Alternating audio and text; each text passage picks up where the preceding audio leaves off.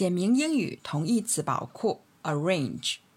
arrange 动词意思是 to put something in order，按一定次序排放。可以说 She arranged the books on the shelf so that she could find them easily。她把书按一定的次序排放在书架上，以便容易寻找。那还可以说 arrange the files numerically，按数字摆放文件，或者是 arrange cards alphabetically，按字母的顺序排列卡片都可以。和 arrange 意思比较相近的，要说五个词哈，这五个词有四个都很像。那第一个呢，就是 group。group 的意思啊，就是分组。它做动词的话是分组。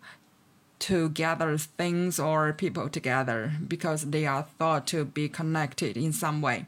你可以说 the children were grouped by age，孩子们按年龄分组。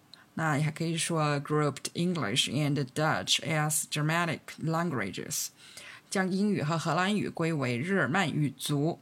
下一个呢是 sort。Sort 就是 to arrange according to type or kind 是分类哈，你可以说 sort apples 把苹果分类，或者是 sort mail 把邮件分类。 啊，也可以说 we sorted the washing into piles for each member of the family。我们把洗好的衣服按家里的每个成员哈分成一堆一堆的。下面一个呢是 grade，grade 呢就是分等级哈，to arrange according to a stage or step on a scale of position, quality or value。 比如说，a wool classer graded wool into bundles of fine or coarse texture。羊毛分级员按照质地的粗细等级把羊毛分成几堆啊。那你可以说，be graded for quality，按质量分级。接下来这个词呢是 classify，classify 呢是 to arrange according to quality or likeness，就是归类啊。比如，This book classifies plants into different groups according to where they come from。这本书呢把各种植物按照它们的产地分别归类。那还可以说。 The online system can classify books by subject。在线系统可以按照主题对书籍分类啊，都是分书。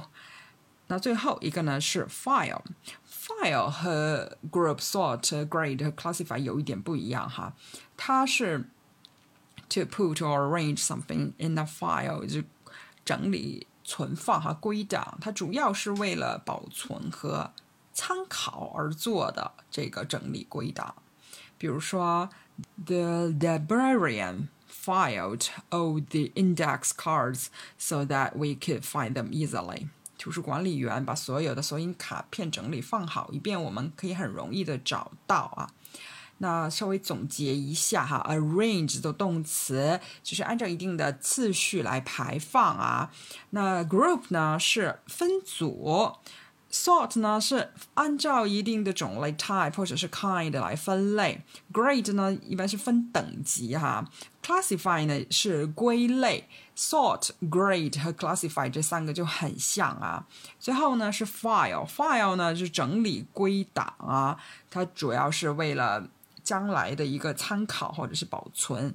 那除了这些呢，还有一个呢是 list，就是一个做一个列表。它们的反义词呢是 disorganized，就打乱。